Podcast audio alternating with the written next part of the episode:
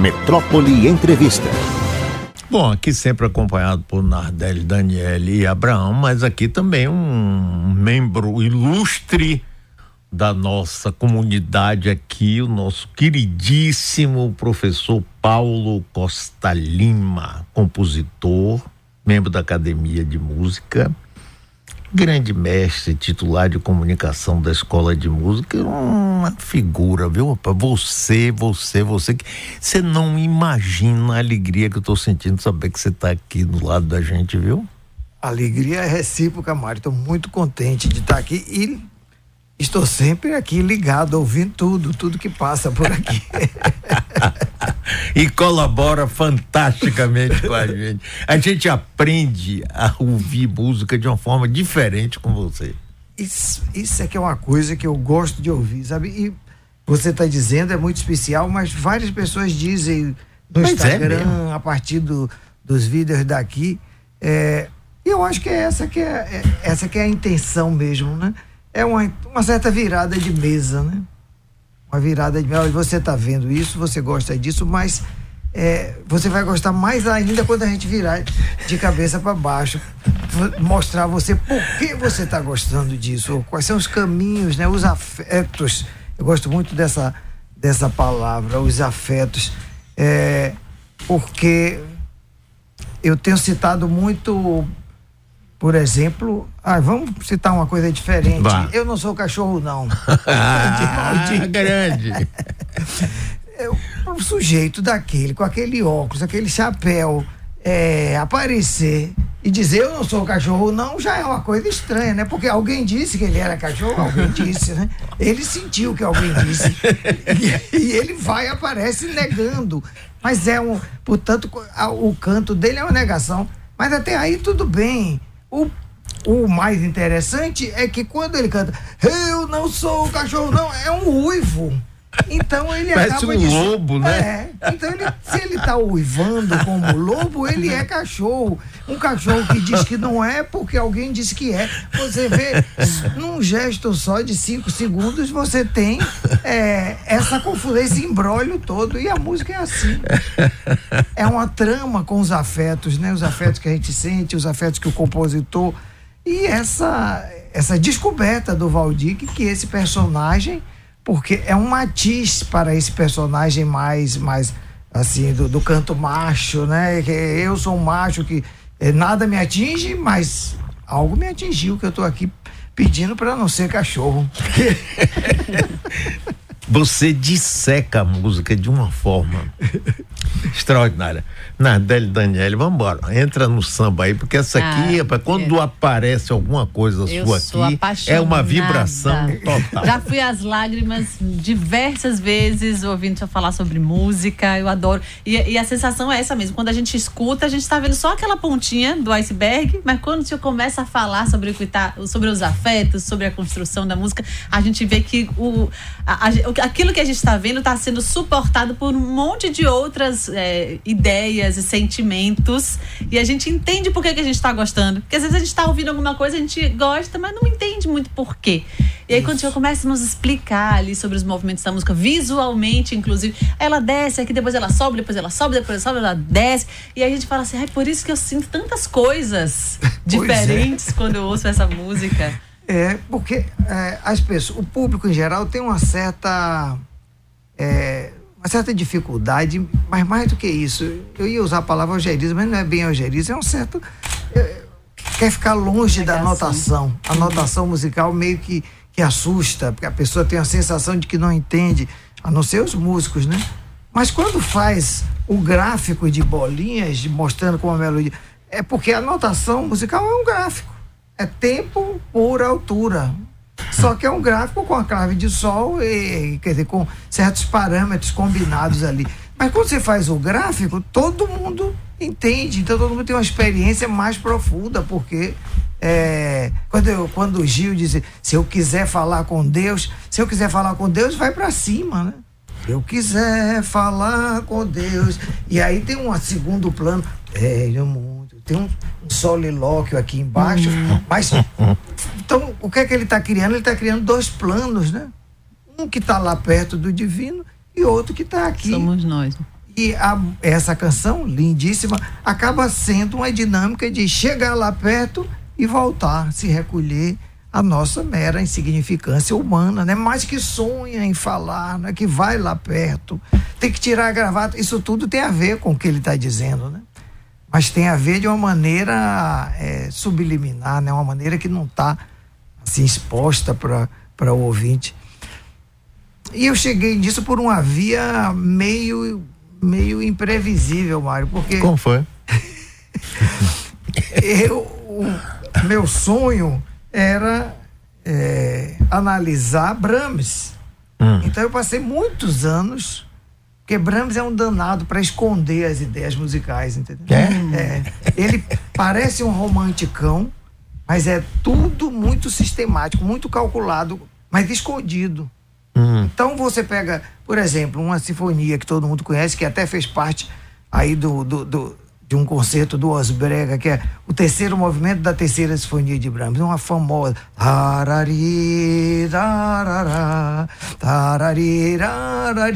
Tem gravações disso.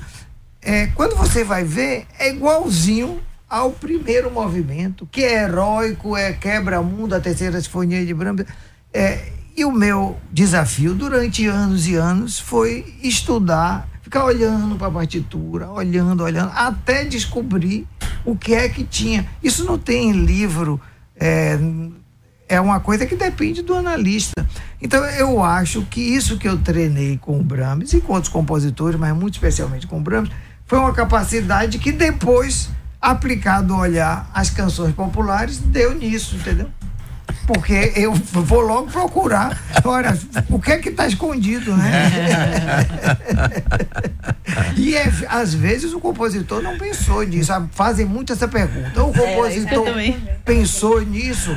É, e a minha forma de responder é dizer: olha, ele escolheu, né?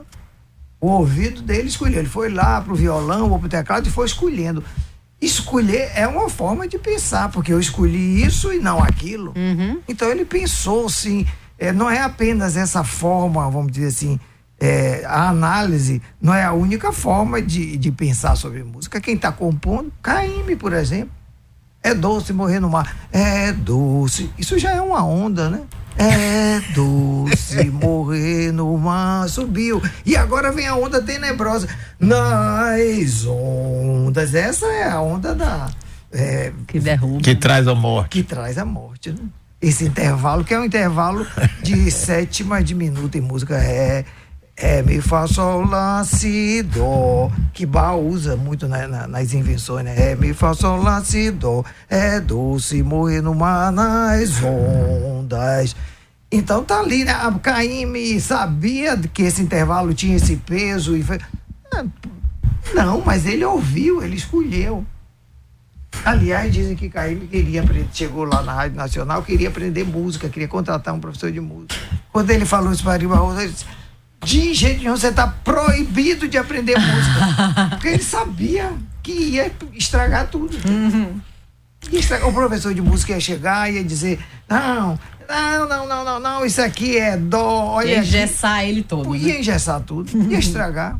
E a Ari sabia. Então você está proibido de aprender música e graças a isso nós que temos. História ótima. Hoje já tem aniversário da morte de é, Dorival É, o 110, né? É, que é gênio baiano, né? Gênio é, baiano. gênio mesmo. É. Gênio, figura maravilhosa. Pega três coisas assim e, puff, e, e, e, faz algo que a gente não, não esquece nunca. Diga, Daniele. Uma coisa que a gente sempre tem muita curiosidade sobre artistas de uma forma geral é o processo de composição, de criação de uma forma geral. O senhor explicando pra gente as coisas é muito didático e ao mesmo tempo que é muito caótico, sobe, desce, explica, vem, vai. Eu queria saber se o processo de criação enquanto compositor é da mesma forma. Como é que é? Ah, uma boa pergunta. Será que esse seria um gancho para mostrar um trechinho do, do vídeo aí da Cadê? Bote aí por idade. Em Nova York, porque aí as pessoas acabam. Olha aí, ó. Lá na.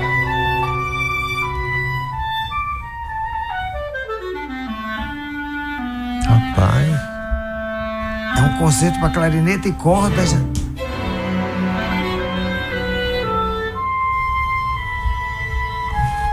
Rapaz.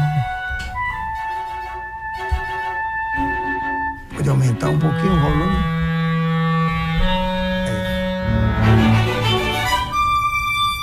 É. E aí, esse entrelaçamento das cordas com a clarineta, né? Porque repare, ritmicamente, ó, ele tá fazendo, mas as cordas vão entrar.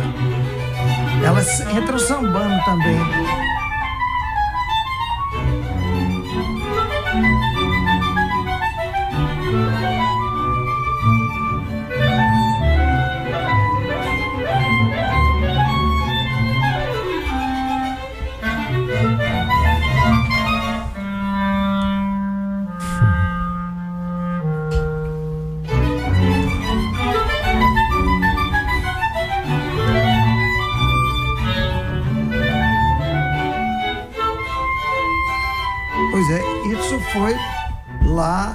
American Society, é, a turnê do São Paulo Chamber Soloists, é, com esse Alvani Buozzi, que é o, o clarineta principal da OSESP, da Orquestra Sinfônica do Estado de São Paulo, e eles estrearam em Nova York esse concertino que eu fiz em 1997. aí retomaram, foram lá, uma peça de 20, 26 É lindo, anos.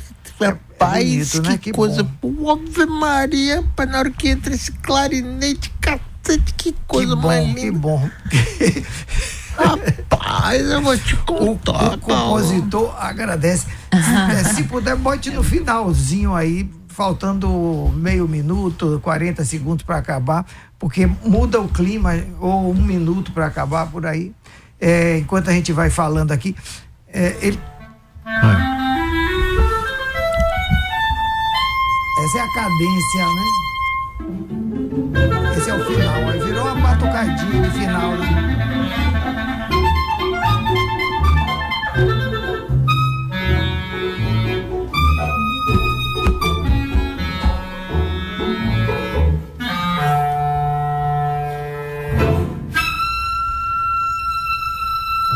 Rapaz, que é isso, Paulo? Que coisa linda. Rapaz! Agora aí o feito. Agora como é que faz? É isso.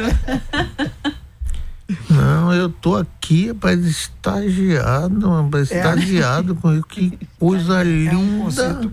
é, e eles são maravilhosos. Eles colocaram a música num, num, num pedestal, né? Ali tem o, o Spala da OSESP, o Emanuele Baldini, que eu. É, O Spala é o primeiro violinista. né? isso, isso. O É aquele que o, rei, o, o maestro cumprimenta. cumprimenta Pois isso. é, Ele tem uma, uma importância, né? uma liderança muito grande. Ah, tudo que acontece ali, a articulação, a hora de entrar, os ensaios, como não tinha maestro, eles tocaram sem maestro, Aham. tudo dependia do espalo, né? Quer dizer, o- do Spala, o solista e, e o Spala. O- Essa pergunta sobre o processo de compor é uma pergunta complexa, não é uma coisa simples. Mas eu sou músico, eu, eu sou violoncelista, né? Toquei na Osba, fui até Spala dos violoncelos, é, principal dos violoncelos durante alguns anos.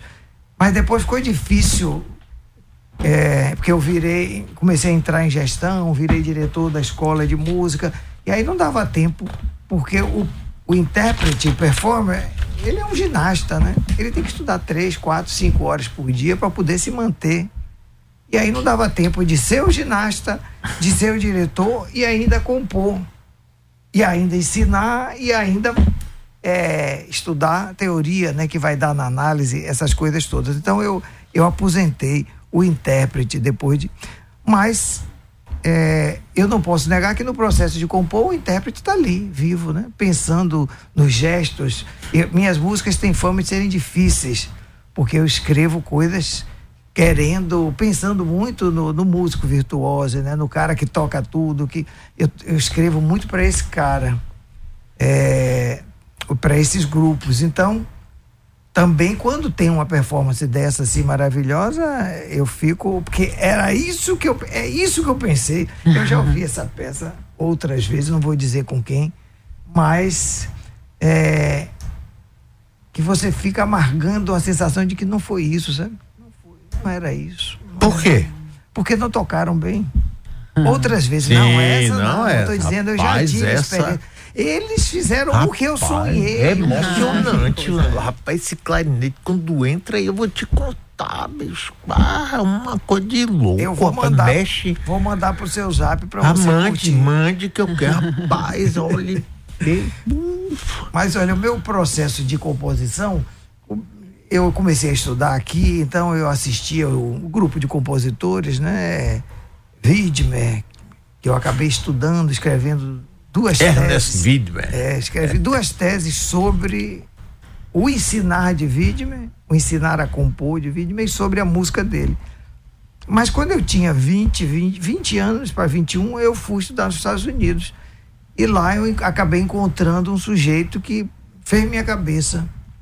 Que eu acho que o compor vem tanto dessa raiz baiana como vem do contato com esse sujeito. Era, é, ele já faleceu, faleceu no ano 2000. Nasceu em 1900 ou em 1918 e em Berlim, chamado Herbert Brun, um judeu alemão que ah, em 1936 era ele que contava. Ele trabalhava com 18 anos montando palcos de ópera. E os operários começaram a dizer a ele: Vem cá, você não vai embora, não? Você tá maluco? Por causa do nazismo. Por causa do nazismo. É. E ele chegava em casa e dizia aos pais: Olha, meus colegas estão dizendo isso. E os pais diziam: Não, você está doido, nós estamos no centro da civilização, que aqui é o centro do mundo. Não vai ter nada disso. Bom, eles felizmente mudaram de ideia e foram para Israel nesse ano mesmo, em 36. Escaparam. E hoje a gente vê como, como é possível transformar uma sociedade assim, né? Manipular as coisas para uma sociedade ir para um rumo desse, né? A gente sabe como, como pode acontecer. E ele guardou isso. Ele nunca esqueceu isso. E ele ensinava às pessoas que, seja lá, qualquer coisa que elas digam, vai ter um peso eh, nessa nesse juízo de se a sociedade vai para um lado mais aberto ou mais fechado. Então tinha uma consciência muito grande disso. Ele costumava virar para os alunos, principalmente os americanos mais desavisados. Você tem passaporte? Não. É melhor você tirar. Você pode um dia ser preso na rua pelo, pelo varredor de rua. É melhor você ter um passaporte. Era essa linha dele, ele era muito radical nisso, e radical por bem, era um grande, um grande compositor. é, e- foi um dos pioneiros da música para e música e computador. Eu acabei não indo para esse lado, mas aprendi com ele uma certa atitude assim de que de que qualquer obra é o centro do mundo, entendeu? Quando você está fazendo uma obra, você está decidindo os destinos do mundo. Pelo menos o destino de quem vai assistir, né? De quem está assistindo. Sim. E tem essa dramaticidade, esse peso. É, Isso eu acho que, que, que me ajudou muito para o outro lado, que é o contraponto da Bahia, né? Estar na Bahia. Eu estou dizendo isso tudo para tentar responder essa pergunta, porque ao responder, ao compor, eu tenho esse tipo de preocupação, mas eu também tenho uma preocupação com o batuque, o samba da Bahia. Como é, quer dizer, se alguém vai criar música aqui na Bahia, esse alguém deve ter uma responsabilidade com o reconhecimento do valor da produção de conhecimento é, rítmica, desse pensamento sofisticado rítmico africano que, que veio para a gente, veio nos constituir como cultura. Né? Então, é, como é que acontece, portanto, esse diálogo entre é, pensar o palco como centro do mundo onde algo vai acontecer e vai mudar alguma coisa e, ao mesmo tempo, é, celebrar essa, essa herança, né? Nós estamos conversando aqui, você que ligou o rádio agora, ou o YouTube, com o grande professor Paulo Costa Lima, rapaz, que maravilha. Paulo, você, eh, relativamente pouco tempo, começou então a colocar no Instagram aquelas coisas maravilhosas. Como é que foi isso aí? Você. Pois eu não sabia nem gravar nada, eu não sabia nem o que era celular. Antes da pandemia. A, Ah, po- a sim, ponto, aí. a ponto de um dia o reitor João Carlos Salles, eu era assessor do reitor, me chamou, ele me deu um celular institucional, Paulo, você tem que usar isso porque a gestão precisa.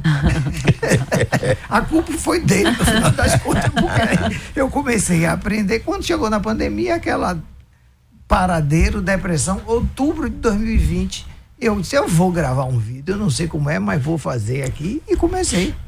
E gravando um vídeo, os primeiros foram, eram sobre música e psicanálise, que é uma é outra é, é uma outra paixão. Como minha. é que é isso? Explique aí, aí pra gente.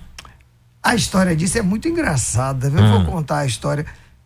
Eu era diretor da escola de música e nós chamamos um grande especialista em cognição musical mundial, em inglês, chamado Keith Swanwick. É, e ele veio dar um curso. E tinha umas 80 pessoas inscritas, vinha gente de tudo que é lugar. Mas tinha uma, uma moça, na época ela era, assim, tinha uns 30 e poucos para 40 anos, e a, pelo menos a, a, colega dela achava que ela estava é, meio desequilibrada. Ela queria fazer uma pergunta, a colega não deixava. Ia levantar a mão, não deixava. Quando chegou meio-dia, na hora de acabar a parte da manhã, ela levantou a mão e disse: Eu vou fazer a pergunta de qualquer jeito. Professor, qual é a relação entre música e orgasmo? É possível chegar ao orgasmo tocando piano? Aí o professor em inglês, né, traduziram, ele tum, congelou todo ficou. Aí disse: respondo depois do almoço. Foi almoçar, voltou à sala cheia, todo mundo pensando que ele ia esquecer, né? Ele voltou e já chegou assim: já tem uma resposta. E ele era pianista também, né? Aí, qual é a resposta? Ele falou em inglês, Depends on fingering. Depende do dedilhado. Aí foi uma risada. Eu era o diretor da escola, acompanhei aquilo tudo, mas eu fiquei pensando: olha, ele não respondeu. A moça, se estava desequilibrada, pode ser que mas estava fazendo uma pergunta legítima, que é a relação entre música e prazer. E que é uma pergunta que a vanguarda tem dificuldade de fazer, porque a vanguarda fica muito obcecada com a criação, o novo, né? mas e o prazer? É, e eu digo, quem que pode responder essa pergunta? A psicanálise, a psicanálise estuda o prazer, né? E estuda o prazer de uma forma tão, vamos dizer assim, aprofundada que chega à conclusão que o prazer vai além do prazer. Eles precisam usar um conceito que é o conceito de gozo, porque um sintoma, uma dor, também tem gozo. É? Então, será que seria possível avançar no entendimento de música a partir desse olhar da psicanálise? É, onde é que a música entra nessa economia libidinal, vamos dizer assim? Essa é a pergunta, né? E, e também essa pergunta equivale a perguntar qual é a relação entre inconsciente e música. Porque a gente está falando, ah, o compositor não sabe que fez isso, mas não é desse inconsciente propriamente que a gente está falando, né? O inconsciente que a psicanálise se interessa é aquele que é o resultado de uma repressão, que é o resultado de, de, um, de, um, de um desses mecanismos. Né?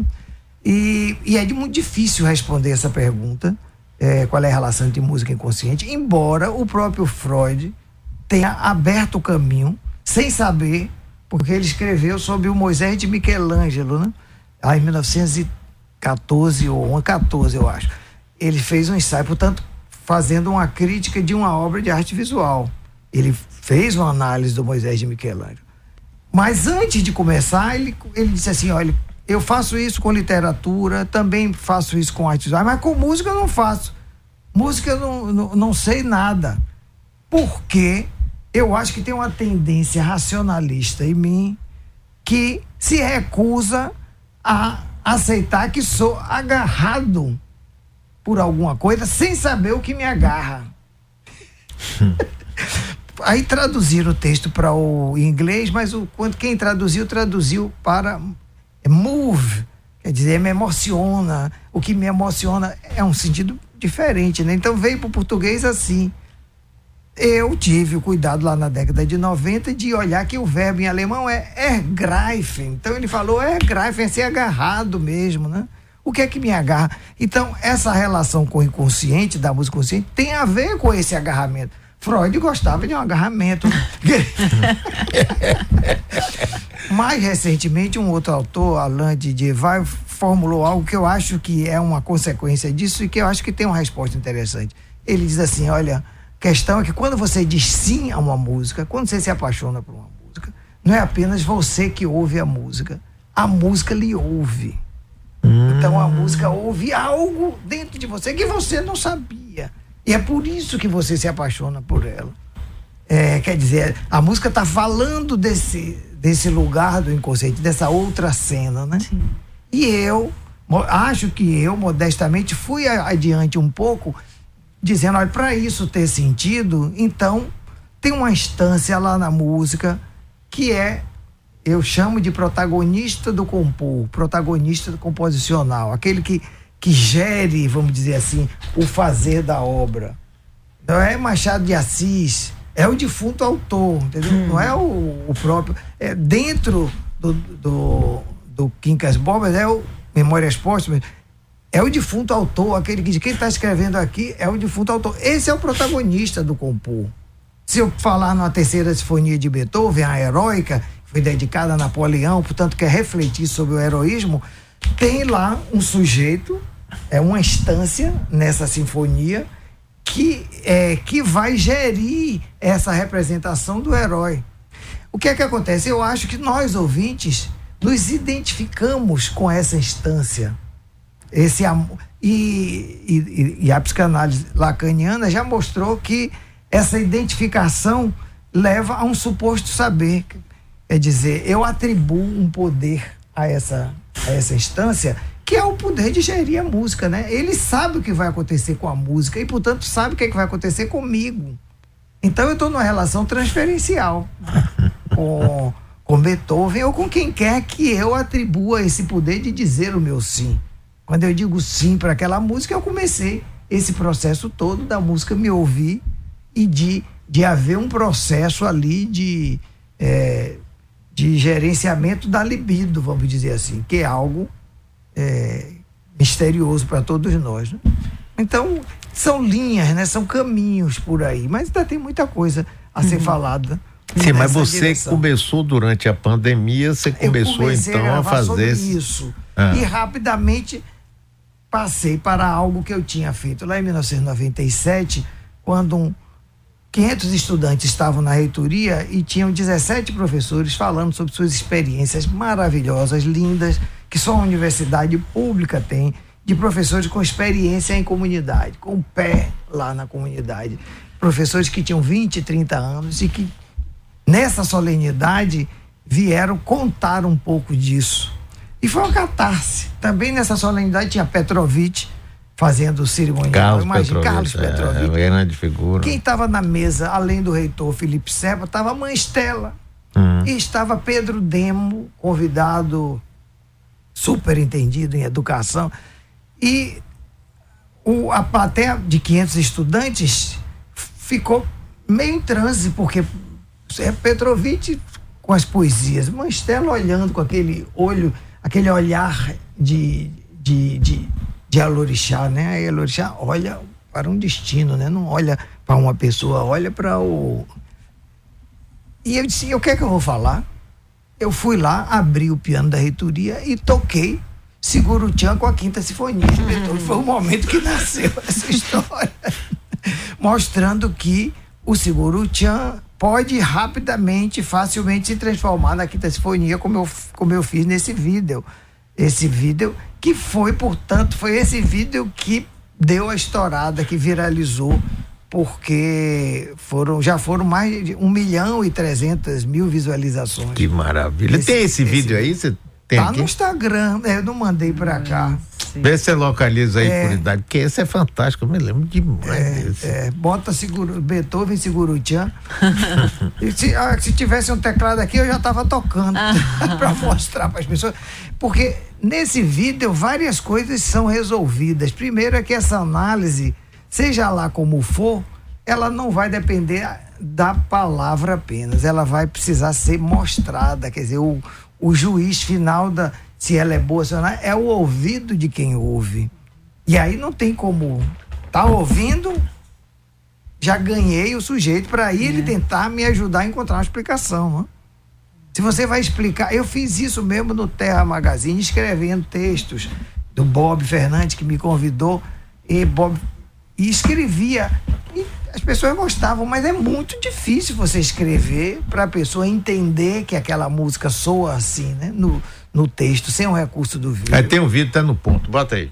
Eu disse isso há mais de 25 anos atrás.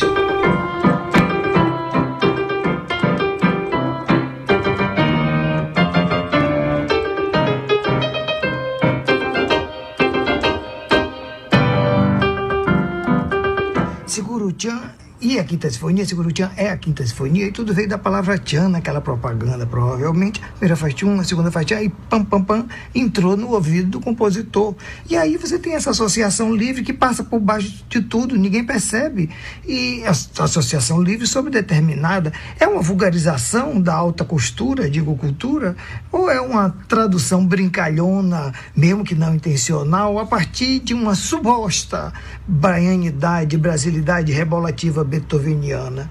Ou seria um gesto que torna explícito um conteúdo latente sexual que está lá na música absoluta de Beethoven e o compadre Washington psicografou? Ou o que mais, meu amigo?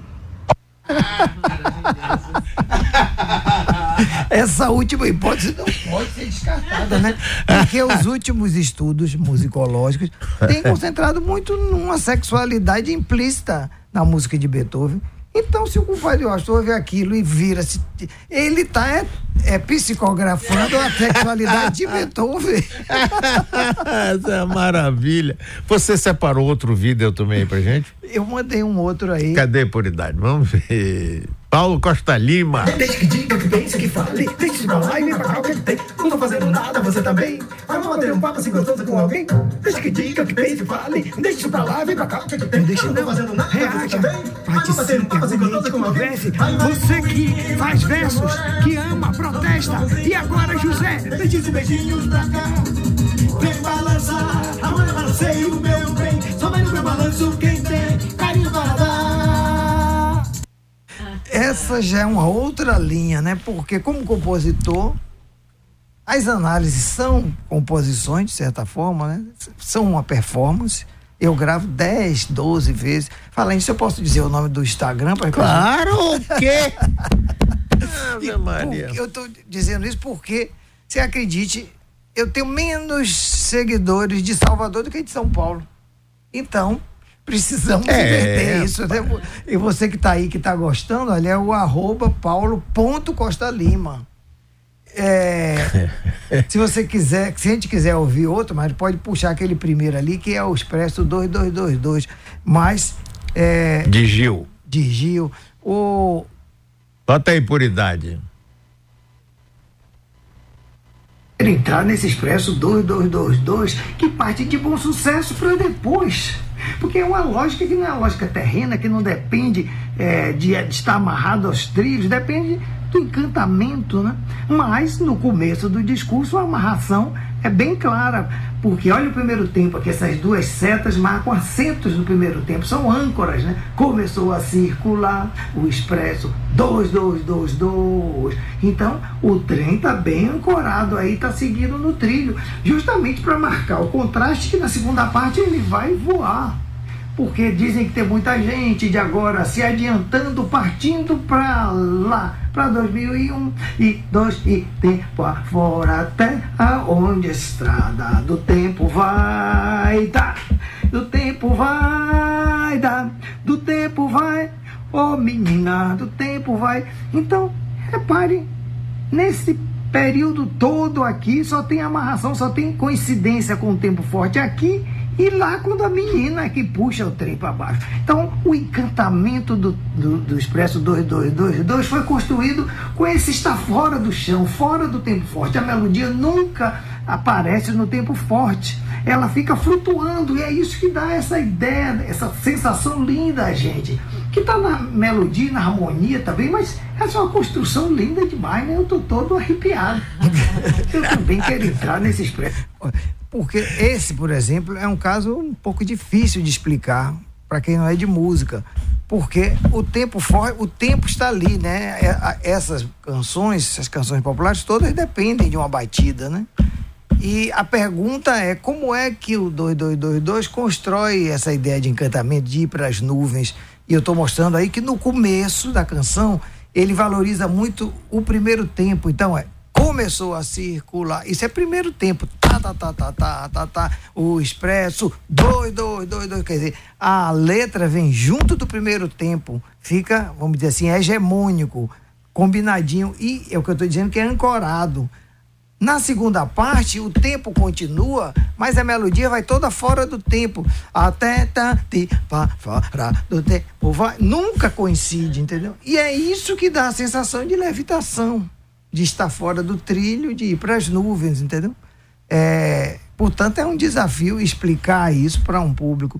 Mas eu acho que muita gente, é, muita gente entende, alcança é, tem coisas que são mais fáceis de entender, tem coisas que, que exigem mais, mas é, nesse desafio aí do Instagram, o, o meu objetivo é falar com a maior profundidade possível, porque eu acho que todos têm condições de entender. Isso. Encontrando a maneira de falar, a gente pode falar de coisas complexas que as pessoas entendem. Né? Então, esse é que é o desafio. E até tenho chamado colegas de pesquisa de, de vários lugares do Brasil para me ajudar, para contribuir, como se fosse um seminário. Hum. Então tem um grande pesquisador de música indígena lá da Universidade Federal do Mato Grosso, compositor Roberto Vitória. Eu digo, fale sobre a sua experiência. O que foi que você aprendeu com a música dos Bororo? E ele fez um vídeo, mas é, é difícil de aprender. Essa parece simples, mas não é fácil de fazer, né? Aí ele explicou mas ainda tem uma estrada para ficar mais comunicativo, né? Mas aí você passou a dominar essa, o, o celular que o João Carlos ah, lhe deu. Passei, Hã? passei a dominar. Bom, veio a crise de Temer e os celulares foram recolhidos, porque a universidade não tinha mais dinheiro. Ah. Aí eu comprei o. Vocês lembram que as universidades começaram a ter um um, uma vida difícil, né? A partir já de Temer. Então todos os, celulares foram recolhidos, não tinha mais dinheiro para pagar é, celular. Mas eu aí comprei e passei a, a aprender. E hoje você meu... grava isso com facilidade? Ah, muita facilidade. Eu, já são mais de. Já são uns, uns 150 vídeos, ah, quer dizer, de análise publicados, né? É, nesses dois anos e pouco, e chegamos em 106 mil seguidores é, bastante é ótimo. Ainda minha, falta muito pessoal. Minha, ainda falta muita gente. Arroba é... paulo.costa Lima. Isso, isso. Vamos aumentar os seguidores é, baianos. É, vocês vão aprender a se divertir tanto, rapaz, tanto, tanto. Porque eu noto que tem muita gente, por exemplo, um dia desse eu peguei um, um motorista de aplicativo e o pessoal que eu estava no carro precisou subir e eu fiquei com ele conversando, começando a conversar de música, o assunto acabou nisso, eu mostrei para ele uns vídeos desses. Ele adorou, ele depois me ligou para pegar o endereço. Eu digo: olha aí, ó, tá vendo? Tem um público enorme que poderia gostar disso.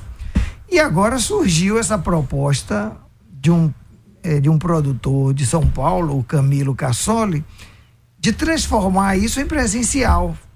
Fazer como se fosse um show. Mas é um, é um festival chamado Arte, Arte Natureza Fest. Hum é, que vai acontecer no Teatro Vila Velha. A divulgação ainda não saiu, então eu, eu tinha mandado um material, mas esse material na verdade ainda não é o material, era só um texto. Mas isso é, é o de menos, eu posso falar que é um, uma série de, de, de, de shows e onde a gente vai fazer esse experimento, que é um. Estamos chamando de concerto falado. Eu escolhi. Primeiro tinha que criar uma conexão com a natureza eu fui lá para aquele esquema grego da água, a, é, água, terra e fogo. Hum. E escolhi oito canções, duas delas em cada uma dessas categorias. E a gente vai fazer esse trajeto de água, é, água, ah. ar, não, água, ar, terra e fogo. É. Começa com o riacho do navio, né? De, de, de Luiz Gonzaga. É, que vai dar no São Francisco, que vai bater no meio do mar, é água para burro, não tem como se queixar. é, terra, e tem wave também, que é água. Terra, é, eu escolhi construção. De Chico? De Chico, porque ah. é fincada, né? É, a, a é, terra é. tem a ver com ética, tem a ver com justiça, então tá lá a construção, é, que eu acho que tem umas coisas muito importantes para dizer de construção, que não são vistas normalmente, né? É... Tem gravado de construção? Você tem no seu Tem, Instagram? tem, Procura tem. aí por idade pra gente Mas ver. tá, é, essa, essa, essa tá música no, é- tem no YouTube também, no canal é, no canal Paulo Costa Lima fala, mas é, a, a análise de construção parte de uma pergunta, porque eu digo que as análises têm que ter um umbigo. Hum. Uma pergunta geradora, né? E a pergunta geradora é o que é que essa proparoxítona que está em todos os versos no final e que faz aquela construção linda, poética, né, Chico? Amor daquela vez como se fosse a última. Então vem uma série de proparoxítonas. Musicalmente, o que é que aquilo está fazendo ali? É uma pergunta que todo mundo que conhece construção vai aceitar como legítima, né? E, e eu vou dar uma explicação que é, é, se a gente reparar o, o gesto rítmico, é, é como se fosse uma britadeirazinha rítmica. Amor daquela vez como se fosse a última. Onde é que para? Para no última, para na hora do acento da palavra. Quando a gente tem muitos ataques que chegam, que levam para um ataque final, a, a cognição nos diz que a gente está concentrando a atenção no ataque final. Haja visto o Beethoven, pam, pam, pam, pam. Ou Mozart, tararam, tararam, tararari. A atenção é concentrada para chegar naquele ponto. Então, em Chico Buarque, é, amor daquela vez como se fosse a última. A energia toda vai para lá. Mas tem um detalhe: como essa última não é um tempo forte, é amor daquela vez como se fosse a última, ela acontece fora do tempo. Então junta esse paradoxo de ser enfatizado e vir fora do tempo e na verdade dá uma sensação de escorrego, de flutuar. Amor daquela vez como se fosse a última. E no final flutuou mesmo, né? É isso. Ah, mas tá aí no ponto esse vídeo. Rapaz, essa Ouça história. aqui, amigo.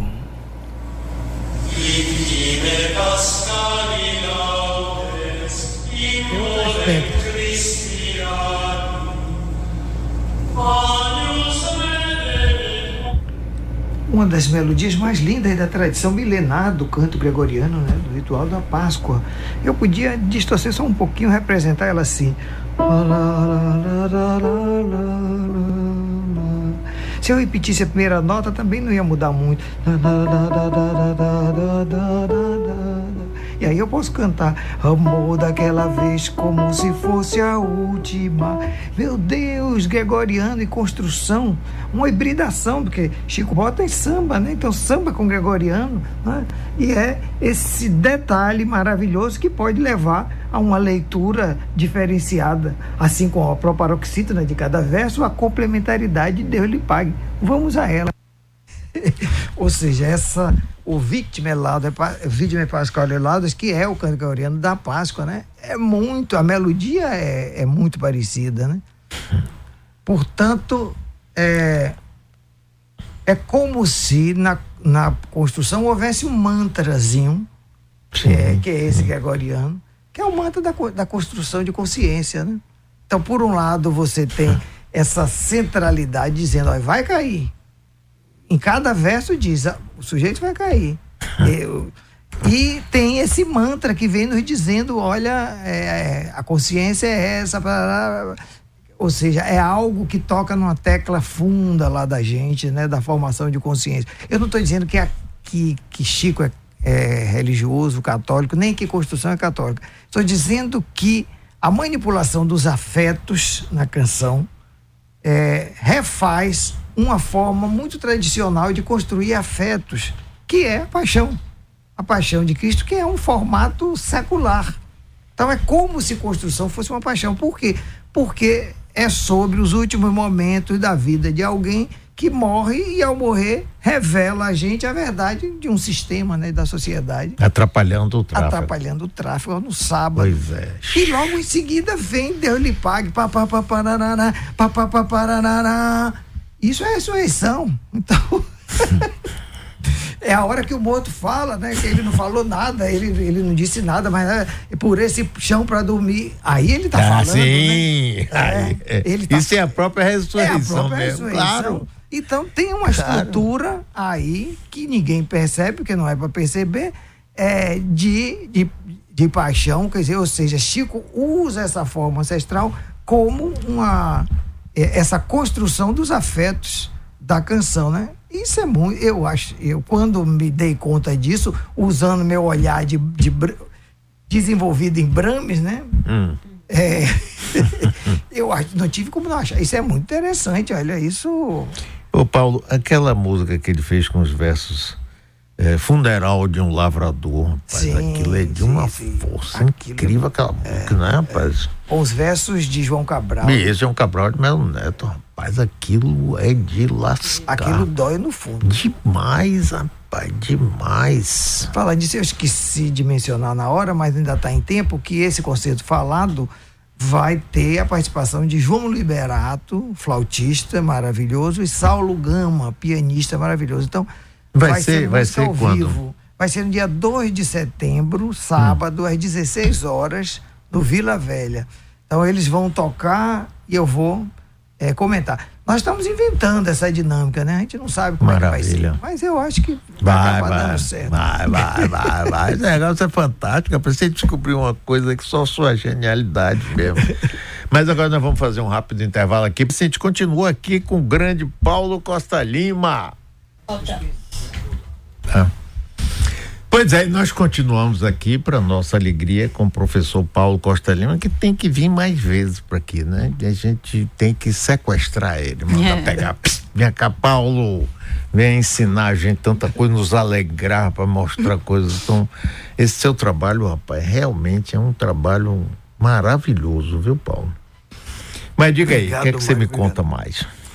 Pois é, é a você estava querendo falar alguma coisa da orquestra sinfônica? Não, eu estava comentando. Você faz que, parte da é, orquestra? Fez? Não, Como é que é a história fui, Eu fui da, da, de ambas as orquestras, a orquestra da universidade e a orquestra do estado, a Orba, na década de 80. Eu fiz concurso e atuei vários anos como violoncelista, né? E acompanho o trabalho da, da OSBA e o trabalho sinfônico em geral. E nós todos estamos acompanhando que é, essa é, questão que tem envolvido o tema nos últimos meses. E é, eu acho que não se trata, acho que de certa forma o público é colocado um pouco assim, como se fossem dois projetos A e B. É, e eu, eu acho que essa é uma formulação equivocada da questão porque os dois projetos são dois serviços prestados a a sociedade baiana. Dois serviços diferentes. Então, embora sejam orquestras, um dos serviços é a formação do jovem, a formação com ênfase no jovem. É, é, Daí você está falando do Neogibar. Do Neogibar, né? hum. né? Essa é, vamos dizer assim, é o traçado desse serviço. O outro é, é o perfil de uma orquestra sinfônica. O que é que uma orquestra sinfônica deve, qual deve ser a política de, de, cultural de uma orquestra sinfônica? Essa não é uma questão simples. Não é uma questão simples, porque é, fazer isso no Brasil e na Bahia vai exigir e vai deve estar aberto a pergunta de todos nós de, olha, qual é, o que é que nós Bahia, o que é que nós Brasil devemos fazer com o destino de uma orquestra sinfônica, né? É, por, por quê? Porque isso acontece também com a universidade todas as coisas. Nós fomos proibidos de ter universidade pela colônia portuguesa durante quatro séculos, né? Enquanto a, a Espanha permitia a Universidade de Lima é de 1555, então os, os espanhóis, as colônias espanholas podiam ter universidade, mas nós não podíamos. Quem tivesse uma prensa em casa podia ser enforcado, né? Na época do Brasil colônia, imagine. E não surgiu essa universidade até 1946, muito tardiamente. Né? Então, essa fome de universidade nossa. A questão é o que é que o Brasil fez durante esses quatro anos, séculos e meio com o conhecimento. É óbvio que o conhecimento não ficou parado, o conhecimento foi desenvolvido em N lugares das maneiras possíveis, né? Aí se cria a universidade. Essa universidade deve ser uma cópia das universidades das sociedades que nos proibiram de ter universidade durante quatro séculos, ou deve ser uma criação que responda aos, às necessidades e às dinâmicas de nossa cultura. Eu vou dar um exemplo muito concreto. Quando se criou a escola de música, e olha, são cabeças boas. É o Edgar Santos, maravilhoso, é o Correuter, outro maravilhoso, mas não, não fez parte do plano, por exemplo, que o ensino de percussão levasse em conta que a cidade de Salvador tem 1.250 Isso. candomblés, portanto, 1.250 centros de formação de percussionistas. Quer dizer, se tivesse sido levado em conta, teria sido criada uma escola é, aberta para essa rede. Né? Isso seria uma universidade completamente diferente nesse campo, mas tem muitos outros campos. Só para mostrar como vem a pressão, que é ideológica, de certa forma, de refazer o equipamento cultural é, como, como está nos grandes centros, e a gente fez uma universidade muito copiada. Né? com, com coisas muito boas disso, porque tinha que ser rápido, tinha que copi e copiar era uma forma de fazer rápido. Mas isso deixa o outro lado. É, a mesma coisa vale o raciocínio para uma orquestra sinfônica. Há muito tempo nós optamos, como sociedade, em ter orquestras sinfônicas é, financiadas pelo poder público. Mas isso não significa que elas não devam responder às dinâmicas das sociedades. Então, essa é uma pergunta difícil de responder. Quer dizer, como é que uma orquestra deve responder a isso? Eu acho que é um campo de experimentação. E eu vejo que a Orba está em plena produção de respostas, buscando respostas. Umas melhores, outras nem tanto. Né? Então, são é, quem quer que venha a gerir esse projeto não vai se livrar dessa pergunta. Como é que uma orquestra não é apenas uma cópia? como é que um equipamento cultural não é apenas a reprodução dos rituais do espetáculo é, europeu e americano, mas basicamente europeu. Então, é, me parece, ontem vi a, a, declaração da promotora Rita Batista, né, Rita do, Tourinho. Rita Tourinho, desculpe, do Ministério Público, sobre a importância de que um edital leve em conta essa formatação do patrimônio, do patrimônio da orquestra, não apenas da entidade que vai geri-la, né? E eu acho que esse é um raciocínio bastante, bastante interessante. E volto a dizer, dois projetos que atendem a duas necessidades diferentes, com muitos pontos de qualidade. Então não se trata de uma comparação entre projeto A e projeto B. Trata-se de tentar decidir qual é o rumo desse patrimônio cultural que, que é nosso, que é a Orquestra Sinfônica. Né? E como é que ele deve interagir com a nossa sociedade sem perder a riqueza do que ele representa. Claro, claro. Paulo, então, é a... a gente vai acabar aqui com dor no coração, mas sabendo que eu vou te roubar para aqui. Ah, pronto. É, é, é, meu único medo é que um, uma vez a gente tem a vantagem das pessoas não, é, não terem assistido muito, é uma novidade. Daqui a pouco vai Não, não vem com essa não, não vem não. Um abração para você e encerra o programa.